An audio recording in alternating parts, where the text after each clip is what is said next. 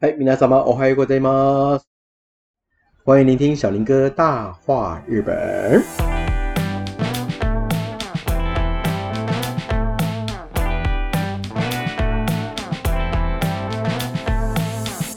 今天啊，是我们来到北海道的第二天的清晨了。哇哦，外面真的是如梦似幻一般。从窗外看过去的一片雪白， 而且呢，我们对面的房子哈，完全屋顶被白雪覆盖。想说加点甜霜，加点炼奶，我就好好的狠狠的把它吃下这么一口。啊，开玩笑，开玩笑。那原则上呢，我们今天哈要带各位离开这个室内了，我们马上要踏入到户外去了。刚才外面的墙壁上哈有一个温度计，我还特别的去看了一下温度，minus 九尼，minus 九尼度，零下十二度啊！哇哦，比我们家的大冰箱的冰库都还要冷啊！所以你的穿着要留意哦。呃，我们全身保护的好好的装备哈，我相信大家应该都没有问题。但是比较值得一提的两部分，一个是耳朵，怎么说呢？耳朵如果受风冰冻，除了它自己本身会麻痹之外呢，哦，它也会让你感觉到头痛，所以我们对耳朵这部分要保护的很好哦，哈。另外当然就是鞋子喽，一般的鞋子呢，自然而然大家会想要买雪鞋或者是登山鞋，它的纹路比较深，没有问题，在雪地行走那个抓地力是 OK 的啊。但是若是此刻你的鞋子是一个休闲鞋或者是普通的球鞋了，像这样的鞋是非常容易滑倒的。可是怎么办呢？我们这附近有便利商店，日本的空比利哦，空比利哈，便利商店他们在北海道的大概都会有卖一个叫做止滑垫 s p e l i t o m e s p e l i t o m e 相对的呢，它从你的鞋套一勾啊，勾回来一套上来，就会让你踩在雪地上有一个止滑的功能哦。所以说，如果鞋底纹路不够深的话，可以买一个 s p e l i t o m e 啊，这个止滑垫来穿。接着呢，我们要开始进到户外，我们上车吧。今天要带大家哈前往道东了哈，道东了啊！嗯，说过了，在大雪山把北海道分为四大部分。大雪山的右侧叫做道东，左侧叫道南跟道央。大雪山的北侧叫做道北啊。北海道并没有道西这个区块，所以我们今天呢，打算从道央翻山越岭，带大家进入道东。我们要住在神秘的湖泊。染别湖的湖畔哦，而且冬天结冰之下，这湖泊有很美丽的活动哦。在今天晚上，好，我们的车驶在雪地当中行走，有没有发觉在我们道路两边出现了一些有趣的画面啊？就是有差不多平均距离十公尺左右，就会出现一个像电线杆一样高的指标，就一路指下去啊。如果夏天、秋天来的同伴哈，不太容易这个路标是什么，因为我们台湾也没看过。但是冬天来哇，相当的清楚明显，也好重要。怎么说呢？整个白雪覆盖的路面，地上几乎看不到什么斑马线啊、双黄线啊、超车线啊，没有，只有一片雪白。司机在凭着感觉在开车，然后呢，箭头就重要了。它的箭头下方指的就是路肩，他在告诉我们司机先生说。循着箭头下方这个路肩，不要再跨过来，靠过来你就掉下去了。所以它有个很完整的指标哈，带领着我们的车子往前行。哎，你说除雪车不是在除雪吗？哦，当然，主要国道除雪车会除雪，但是有时候风雪太大的时候啊，除雪车在前面除雪，后面的风雪又把道路给覆盖住了，是吧？所以说呢，这个指标就非常重要了。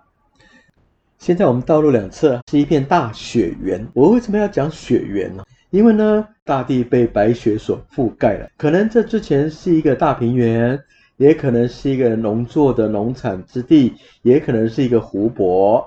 但是呢，现在冰天雪地之下，我们完全不知道它之前的样貌啊。所以我用大雪原来称呼它。但是呢，我相信大家也可以清楚，这里两边哈，在春夏的时候。应该是个农地，它有一些特殊的架子哈，在我们的道路两侧。所谓架子就是那个棚架。相对的呢，是什么样的农作需要这个棚架呢？你知道我们现在通过的城市叫做什么名字吗？叫做细章。U body，U body 啊。当日本人听到 U body 哈，通常下面还会接一个单字，叫做梅弄，梅弄，You body know 梅弄，我们用中文叫做细张的哈密瓜，没错，两边的棚架正是瓜点啊。那当然现在看不到瓜的生长，五六月哦，五六月啊，它的一颗瓜哈，在盛产期的时候可以卖到日币两千到三千呢，折合台币大概是五百到一千块左右，贵吧啊？黄肉网状的。哇，You body know 没 know 细张的哈密瓜，日本最好吃的水果之一啊，正在我们的道路两侧。当然，现在冰天雪地，呃，一路上走来有没有机会啊？有，它很多的再制品，比方说果冻啦，或者是冰淇淋，一定吃得到。好，我们穿越了细章，我们就开始进入山区了。日本的大文豪川端康成写过一本书，叫做《雪国》。在书中的第一页描述了这么一段话，他说：“当我穿越着陷进长长的隧道，我来到了雪国，外面冰天雪地，一片银白色的世界啊！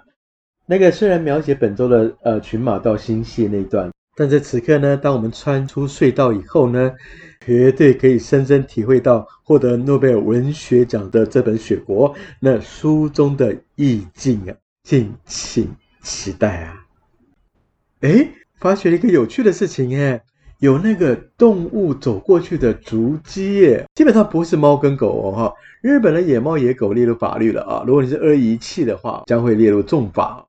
当然，这荒山野地哈，应该也不会是猫狗，那会是什么样的脚印？跟猫狗很像哎啊，那大小差不多。我们看过去吧。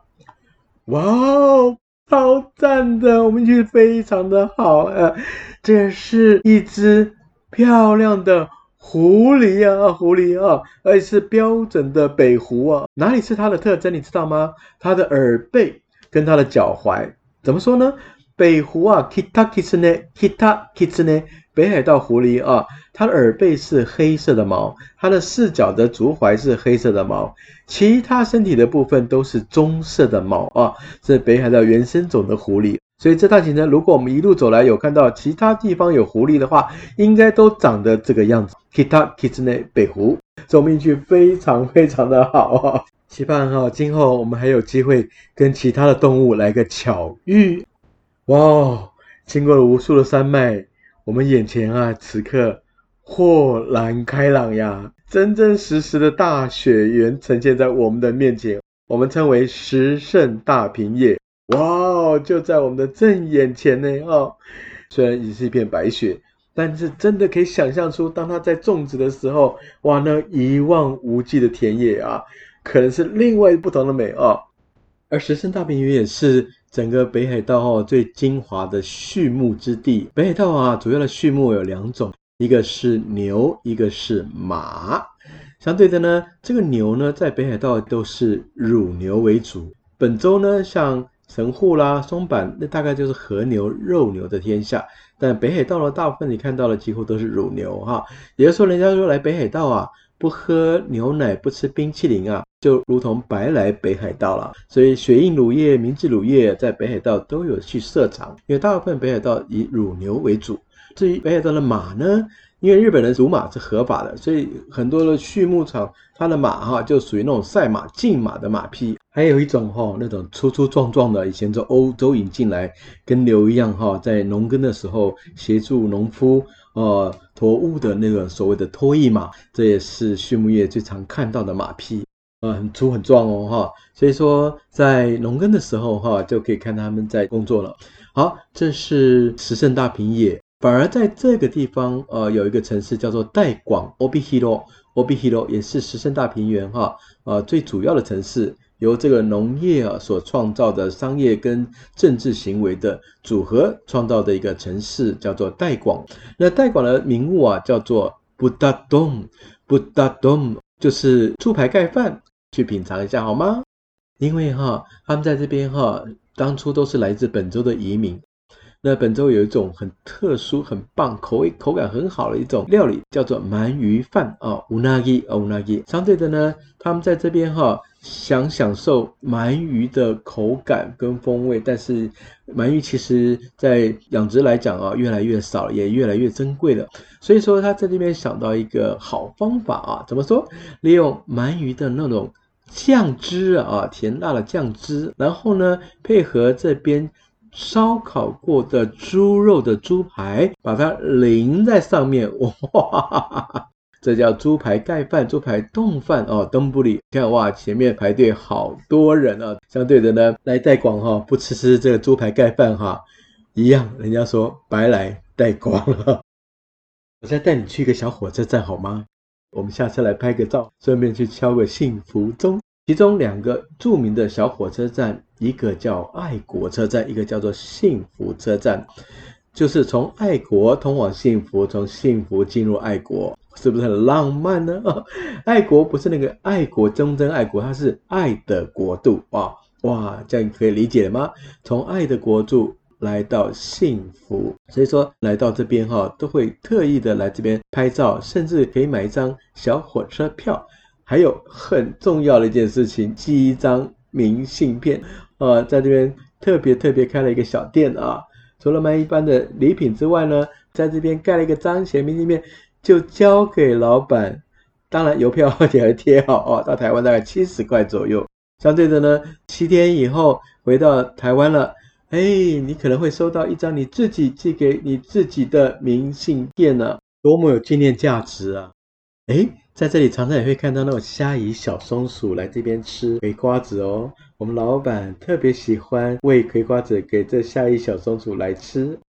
虾夷小松鼠叫 Azolins，Azolins 哦，虾夷小松鼠跟台湾的小松鼠有点哪里不一样呢？它体型比较小，耳朵是倒三角形，尖尖的，毛茸茸尖尖的。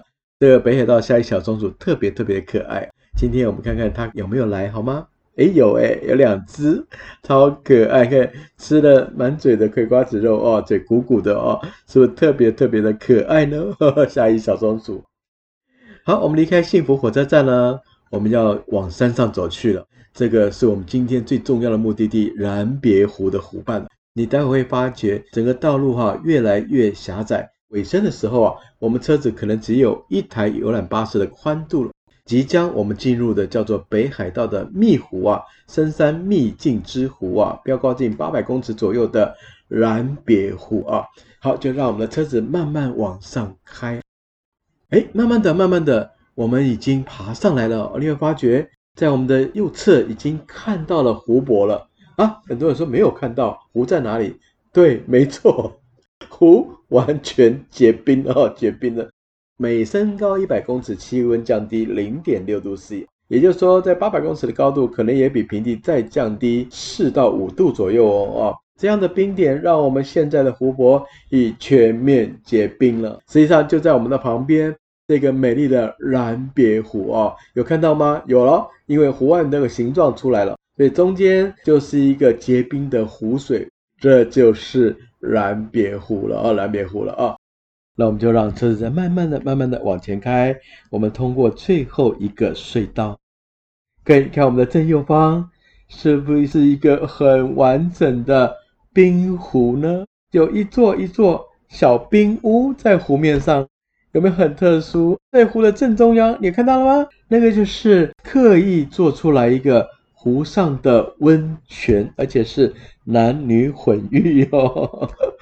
所以说，这是。燃别湖的特色啊，好，这个是爱斯基摩的冰屋，北海道原住民爱奴人的聚落，他们叫做口当啊口当。相对的呢，我们待会啊就要在这口当里面做好多好多的活动哦。来，我们先把行装哦拿回房间，待会呢我们穿上饭店帮我们准备的半桶的那个靴子，因为您自己的鞋子哈在结冰的冰湖上。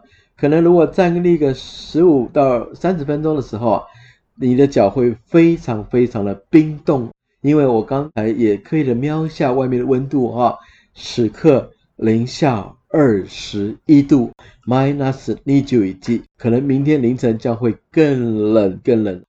好，呃，待会呢，我们就在大厅来集合一下，好吗？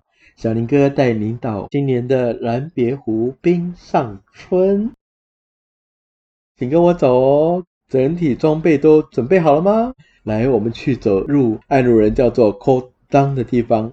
它今年的结冰啊，刚刚听了主人说，大概近一公尺左右，呃，很厚诶，非常非常厚诶。我们上去绝对稳固，没问题啊，没问题。每一年都会测试相当的厚度的时候，才会允许人们走上去，否则太薄的薄冰啊是很危险的。但是你知道吗？其实，在湖的湖底啊，依然有湖水的。在湖最深处达到一百零八公尺，有一百多公尺的深度，所以下面哈其实还是湖水，还有鱼啊悠游其中。更重要的就是冰上温泉，太棒了，而且是男女混浴哦，男女混浴哦，呃，会大家可以享受一下泡温泉的乐趣，而且是露天温泉。哎，你说那个？把温泉哈引到湖中央去泡温泉，那温热的温泉不会融化吗？不会冰把冰融化吗？哦，其实它是在冰湖上面哈做了一个大圆的木桶。那温泉呢是在那个木桶里面，而不是在冰上。我的这个热热的温泉当然也会把冰给化掉啊。可是外观看起来就是一个冰屋，它不是从湖中央冒温泉，不是，它是把温泉哈从湖岸边用一个引管啊引到湖中的那个爱斯基摩冰屋了。所以说这也是他们一个特色。再来呢，我们待会来做一个有趣的活动。来来来来来，每个人发一个锉刀。再给你一个大大的冰砖，这要用来干嘛？我们来做一个大冰杯啊！你看，小林手上的饮料都帮你准备好了，这里红酒、柳橙汁、可乐，请敲琢琢磨一个你心目中的冰杯。当您雕琢好以后呢，来跟小林领奖，戳到不要戳到自己哦！啊，哇，是不是很有趣？有人做成啤酒杯，有人做成高脚杯。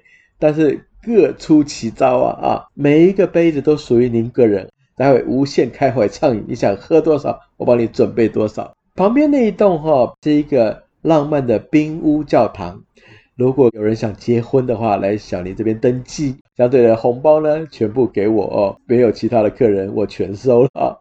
这也是他们一个冰屋的噱头啊，有没有很有趣啊？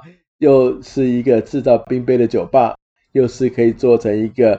可以结婚的教堂，冰屋教堂，他们都充满了创意，而且待会哦，马上天暗了，整个冰屋它会由灯光哈打进，哇，尤其待会哈点缀的满天星空啊，这里离星星特别特别的近，其实深山当中也没有特别的光害，所以待会哈入夜以后，整个燃别湖的天空将会非常的灿烂，今天的燃别湖的夜晚。将会非常非常让你永生难忘啊！